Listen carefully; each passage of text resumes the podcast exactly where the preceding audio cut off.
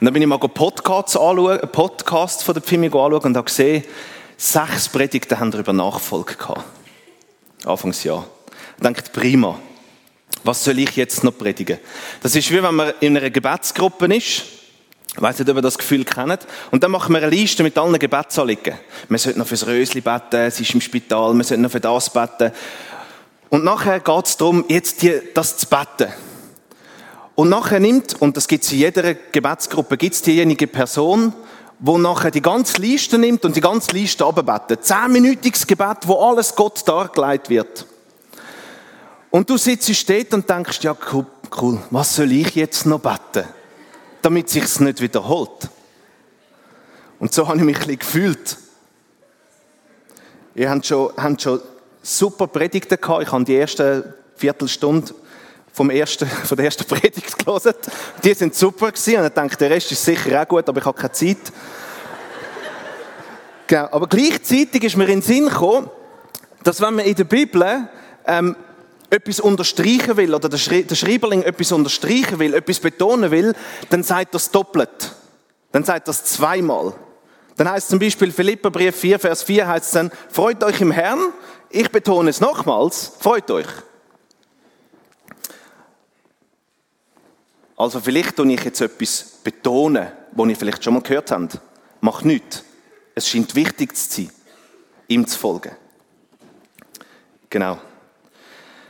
Ich habe in meinem Leben festgestellt, dass es ein großer Unterschied ist zwischen etwas sagen, dass man es tut, und es dann auch wirklich macht.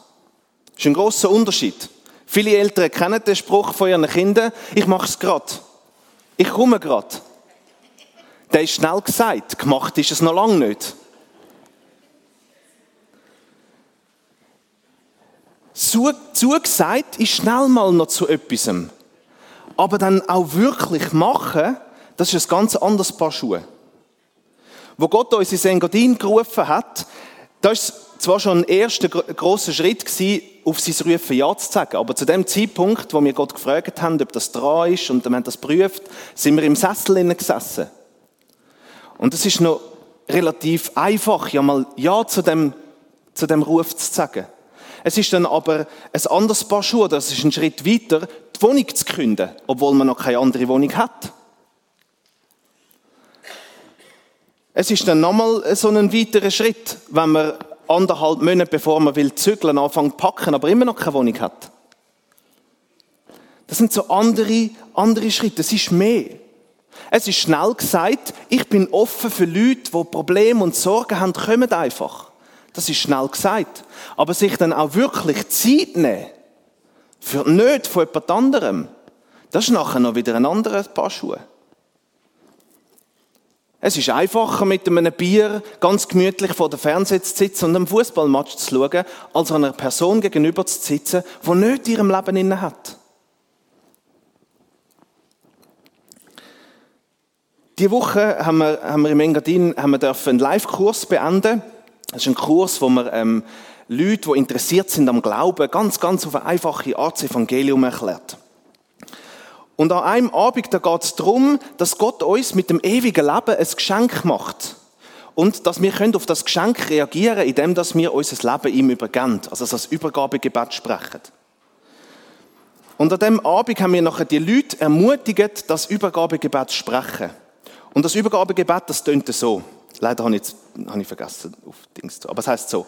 Vater im Himmel, mir ist klar geworden, dass ich in meinem Leben, dass ich mein Leben selber bestimmt habe und ich getrennt bin von dir. Vergib mir meine Schuld. Danke, dass du meine Sünden vergeben hast, weil Jesus für mich gestorben und mein Erlöser geworden ist. Herr Jesus, bitte übernimm die Herrschaft von meinem Leben und verändere mich so, wie du mich haben willst. nachdem wir das Gebet gesprochen haben, nachdem die Leute das Gebet gesprochen haben, haben wir Teilnehmer gefragt, was bedeutet das Gespräch für sie? Was heißt jetzt das? Und eine junge, Frau, eine junge Frau hat nachher etwas ganz Cooles gesagt, oder cool, es ist einfach ihre Entwicklung, aber es hat mir wieder klar gemacht, dass ein Unterschied ist zwischen etwas sagen und dann eben auch wirklich machen. Sie hat gesagt, der zweite Teil, wo es darum geht, zu glauben an das, was Jesus gemacht hat, das ist mir völlig klar. Das kann ich aus dem Herzen Ja sagen. Aber mein Leben unter die Herrschaft von Jesus stellen, mich verändern zu lassen, so wie er es will, da kann ich noch nicht Ja dazu sagen. Das ist ein ganz anderes Paar Schuhe. Es ist etwas anderes, wenn man an Jesus glaubt, an das Werk, das er gemacht hat, und dann eben wirklich unter seiner Herrschaft ihm nachfolgt. Das sind zwei, zwei verschiedene Sachen, zwei verschiedene Schritte. Und beide sind wichtig. Und ich möchte euch heute Morgen dazu ermutigen, nicht nur den ersten Schritt zu machen und nicht nur beim ersten Schritt stehen zu bleiben. Es gibt so viele Christen, die beim ersten Schritt stehen geblieben sind, die zwar glauben, aber nicht wirklich ihr Leben in die Herrschaft von Jesus gegeben hat. Und die landen irgendwann so in einem Pool aus, aus Enttäuschung und Stillstand in ihrem Glaubensleben inne. Und das wünsche ich mir für euch nicht. Du fragst natürlich, was heißt, was heißt Nachfolge? Und ich habe ein bisschen in der Bibel hineingeschaut und ein bisschen auch mein Leben mal ein bisschen zurückgeschaut und habe so, ich glaube, es sind fünf Punkte, was Nachfolge bedeutet. Der erste, ich habe noch die alte Vorlage gefunden. Eben, Nachfolge, wie ich es schon gesagt habe, heisst nicht bloß sagen, sondern eben auch dementsprechend handeln. Nicht nur davon reden, dass man gütig soll sein sondern eben auch wirklich gütig handeln mit einer Person, wo einem vielleicht auf Nerven geht. Nicht nur davon reden, ehrlich zu sein, sondern auch ehrlich sein im Leben. Auch wenn es dann mal bedeutet, zu einem Fehler zu stehen wenn es vielleicht Konsequenzen hat, wenn man ehrlich ist, gleich ehrlich sein. Das biblische Vorbild finden wir im Josef aus dem Alten Testament. Er ist als, als Sklave ist er verkauft worden und ist ins Haus von Potiphar gekommen. Das war ein ziemlich höher im ägyptischen Reich. Und Gott, das, das liest mit der Bibel in, Gott ist mit ihm gewesen. Gott hat alles, was er angepackt hat, hat, ist gelungen. Und das hat der Potiphar gesehen. Und er hat hat äh, angefangen, ihn immer über mehr Sachen zu setzen. Und irgendwann ist er gleich hoch gewesen, fast wie der Potiphar selber. Er hat ihm den ganzen Besitz hat er ihm anvertraut, hat ihm Vollmacht darüber gegeben. Und am Potiphar, und das ist dann eben das Problem, am Potiphar, seine Frau, hat den Josef angefangen cool zu finden. Man kann annehmen, oder es steht, der Josef war ein Hübscher gewesen, und ich nehme mal an, dass eine ägyptische Frau auch nicht, auch nicht gerade die hässlichste ist. Also das sind wirklich zwei hübsche Menschen gewesen. Genau. Und die eine, also eben Potiphar, seine Frau, hat angefangen, den Josef begehren. Hat mit ihm ins Bett wollen. Und da hat sich der Josef angefangen weigern. Und er sagt, im 1. Mose 39,8 sagt er, mein Herr vertraut mir in allem, was sein Hauswesen betrifft. Er hat in diesem Haus nicht mehr Macht als ich. Er hat mir nichts vorenthalten außer dir, denn du bist seine Frau. Wie könnte ich so etwas tun? Es wäre eine große Sünde gegen Gott. Das ist mal das, was er gesagt hat. Aber die Frau, die hat nicht locker lassen und hat ihn jeden Tag, jeden Tag aufs Neue bedrängt. Und eines Tages hat sie ihn packt und hat gesagt, und jetzt schlaf mit mir. Und er hat sich müssen losreißen und hat dabei sein Gewand ist dann bei ihr geblieben. Seine Aufrichtigkeit, seine Treue am, am Potiphar gegenüber ist auf eine harte Probe gestellt worden. Und es ist nicht nur darum gegangen, Nein zu sagen, sondern es ist darum gegangen, sich loszureißen. Wir lesen dann, wir lesen dann das nicht eben auch. Im, Im Vers 12 heißt dann, Josef riss sich los, ließ sein Gewand in den Händen zurück und floh aus dem Haus. Seine Aufrichtigkeit ist nachher später von Gott honoriert worden. Aber wo der Potiphar an dem Abend heimgekommen ist, hat seine Frau, hat ihm ein Armenmärli, hat ihm einfach eine Story erzählt, wie er hat wollen. Und der Potiphar ist so verärgert darüber über den Josef, dass er ihn gerade ins Gefängnis hineingeschmissen hat. Der Josef hat mit seinem Handeln gezeigt, dass er Gott nachfolgen möchte auch wenn die unmittelbaren Folgen menschlich gesehen ungerecht und gemein sind. Er redet nicht nur davon, treu zu sein,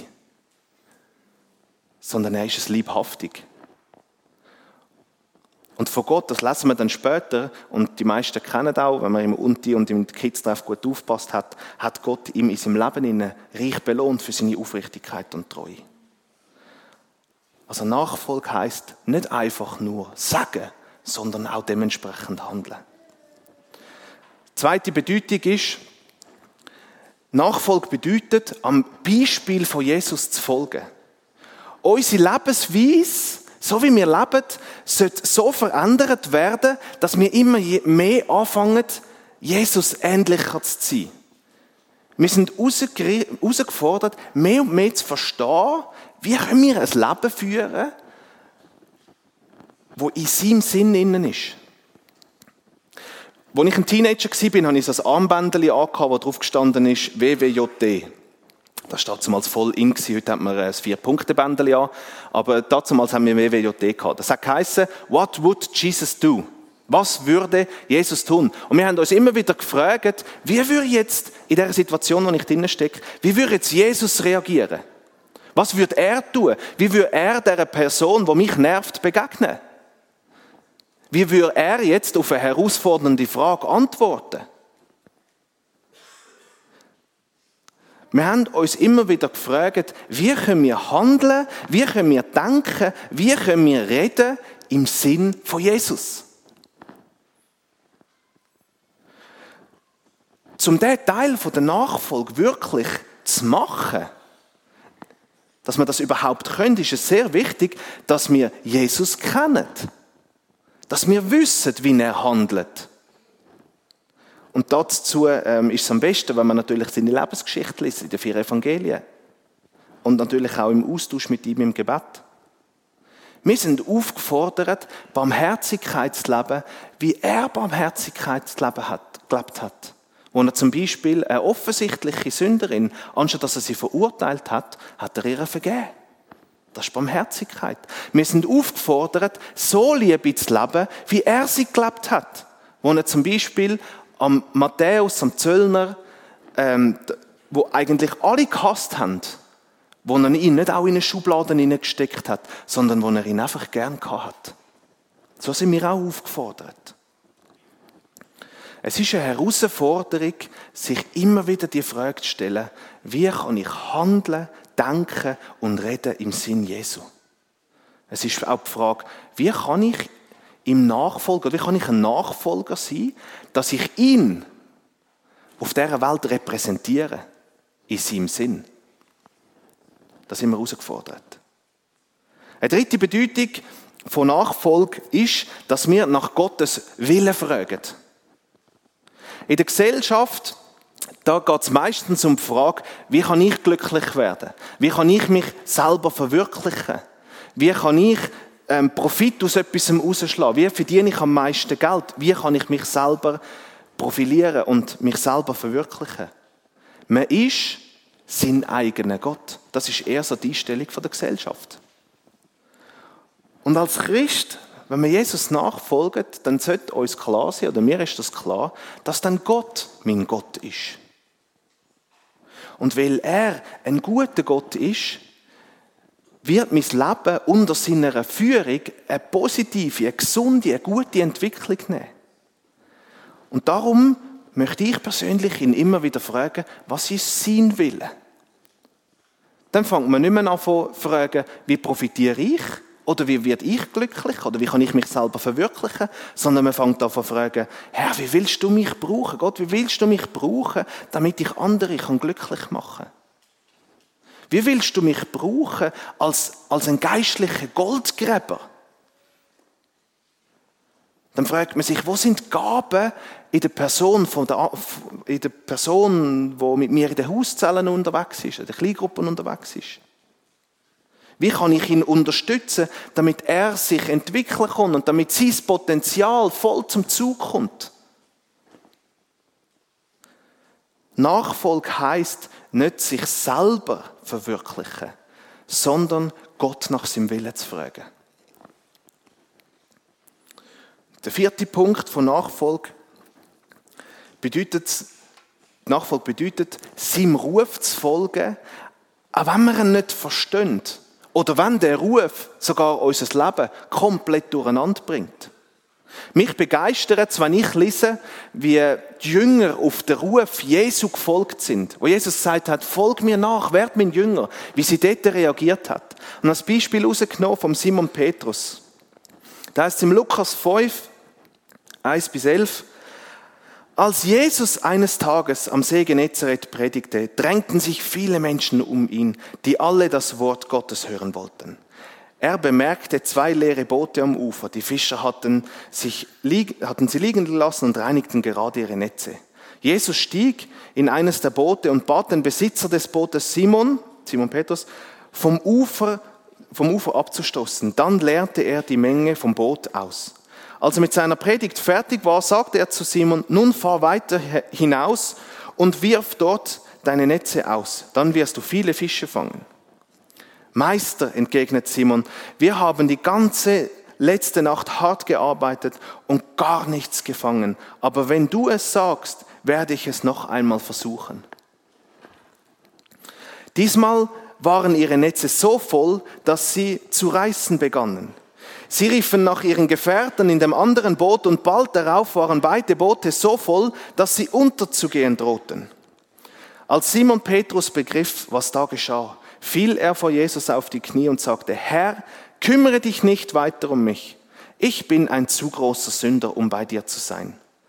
Denn beim Anblick des überreichen Fangs hatte ihn Ehrfurcht erfasst und den anderen ging es genauso. Auch Jakobus und Johannes, die Söhne des Zebedäus, waren voller Staunen. Jesus sagte zu Simon, hab keine Angst, von jetzt an wirst du Menschen fischen.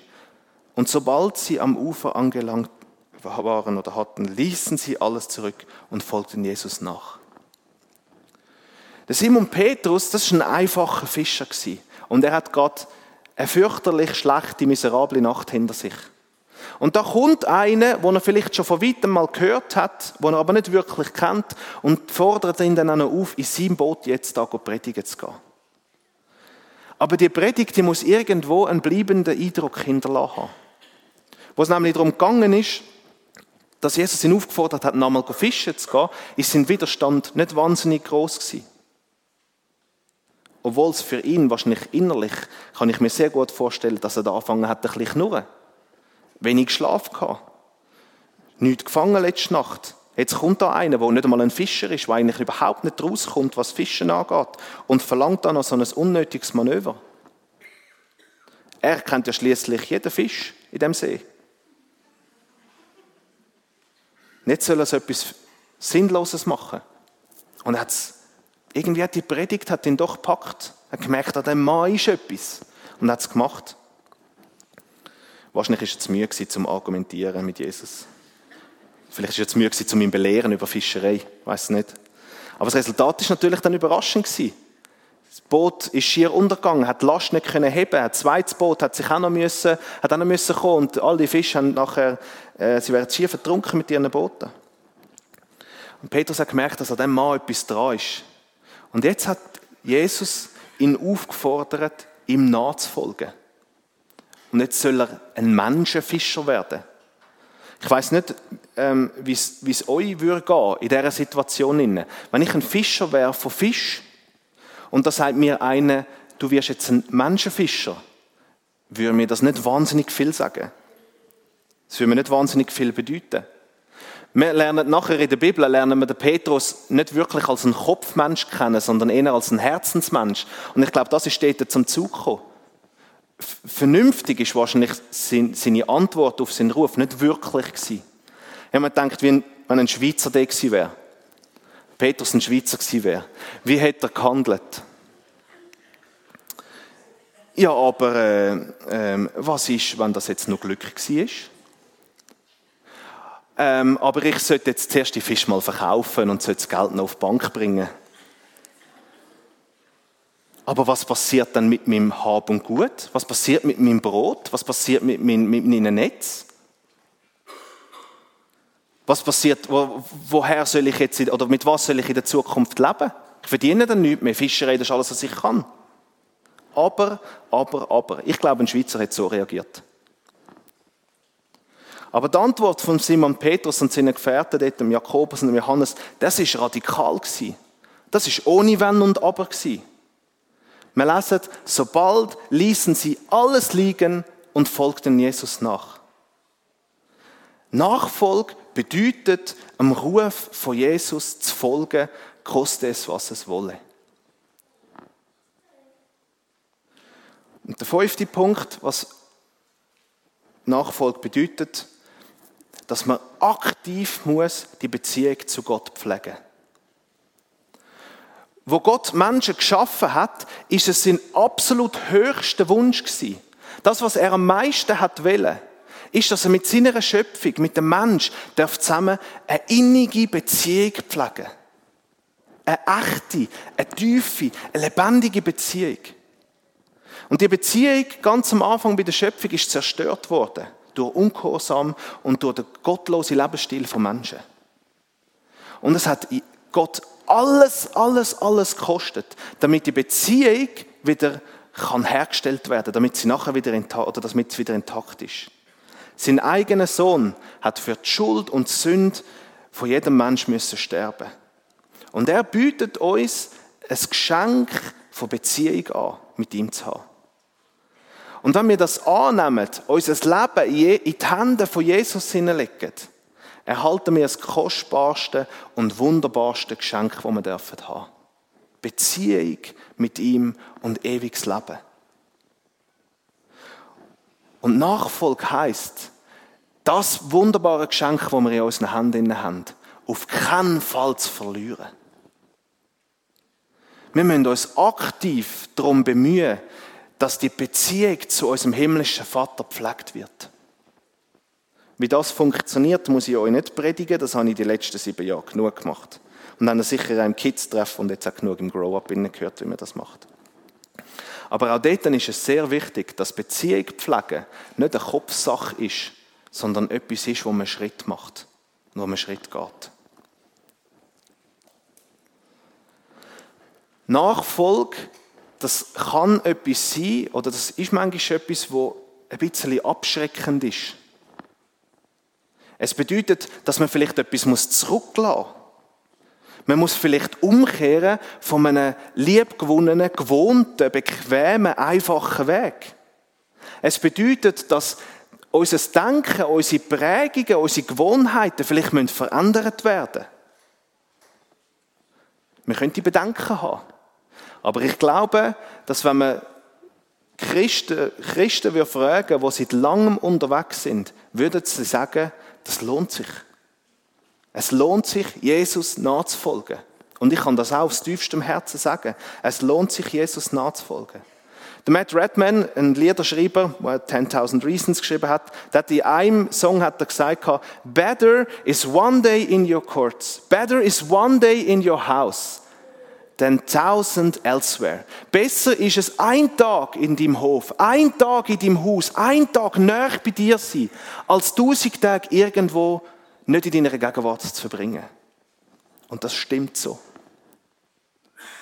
Nach einer Predigt von Jesus, er hat ein eine schwierige Predigt gehabt und viele haben das nicht annehmen haben viele sich gegen Jesus entschieden und haben ihn verlassen, obwohl sie ihm ein Zeit lang nachgefolgt sind sicher äh, eine schlimme Situation. Und dann hat Jesus sich zu seinen Jüngern umgedreht und hat gesagt, und ihr? Möchtet ihr nicht auch gehen? Und dann hat, hat der Simon Petrus, der einfache, einfache Fischer, hat nachher etwas so Treffendes gesagt. Ich hoffe, ich habe das auch noch da drauf. Ja. Johannes 6, 68, 69. Simon Petrus antwortete, Herr, zum wem sollten wir gehen? Nur du hast Worte des ewigen Lebens oder nur hast Worte, die ewiges Leben schenken. Wir glauben und haben erkannt, dass du der heilige Gott, heilige Gott bist. Heilige Gottes bist. Nachfolge, und das ist ziemlich wichtig, Nachfolge ist etwas Freiwilliges. Ich glaube, Jesus will niemand in Ketten nehmen und hinter sich nachziehen. Du folgst mir jetzt. Das er nie machen. Du kannst dich immer entscheiden. Und etwas, das, das möchte ich wirklich mitgeben, das ist sehr wichtig, dass wir das wissen und ich weiß das auch aus Erfahrung. Er, Gott, meint es gut. Gott meint es gut mit seinen Kind. Er würde dich niemals auf einen Holzweg führen. Manchmal sind es ein bisschen schwierigere Wege, aber es wird nie in einer Sackgasse landen, dort, wo er dich hinführt. Er segnet, genau gleich wie er den Weg von Josef gesegnet hat, segnet er deinen Weg, den er für dich vorbereitet hat, wenn du ihn gehst, den Weg. Wir sehen in der Geschichte von Josef, auch wenn die Nachfolge in diesem Punkt, in dieser Situation, eine schlechte Konsequenzen gehabt hat. Obwohl, dass er, obwohl er aufrichtig war und, und schlimme Dinge ihm nachher hat müssen erleben, ist sein Weg gesegnet gewesen. Alles, was er angepackt hat, ist gelungen. Gott segnet radikale Nachfolge. Gott segnet es, wenn man ohne Wenn und Aber ihm hinein nachfolgt. Genauso wie auch beim Simon Petrus, der kleine, unbedeutende Fischer, wo dem, wo dem Ruf von Jesus radikal nachgefolgt ist, ist zu einem Mann Gottes geworden. Zu einer starken Persönlichkeit, wo Christen bis heute prägt und berührt. Ihm nachzufolgen, Follow him. Das ist der beste Entscheid, den ihr treffen könnt. Das ist der beste Entscheid von meinem Leben, den ich machen musste. Auch wenn es manchmal Veränderungen bedeutet, die nicht einfach sind. Bis heute bereue ich keine einzige Minute von meiner Nachfolge. Werdet ihr auch zu Follower. Ich ermutige euch zu Follower werden. Zu Follower von Jesus. Leute, die ihm nachlaufen. Und er wird euer Leben positiv auf den Kopf stellen. Er wird euch Gelingen schenken in allem, was ihr anpackt. Und er wird euch Sachen zeigen, die ihr nicht für möglich haltet. Da bin ich absolut davon überzeugt. Also, follow him. Amen.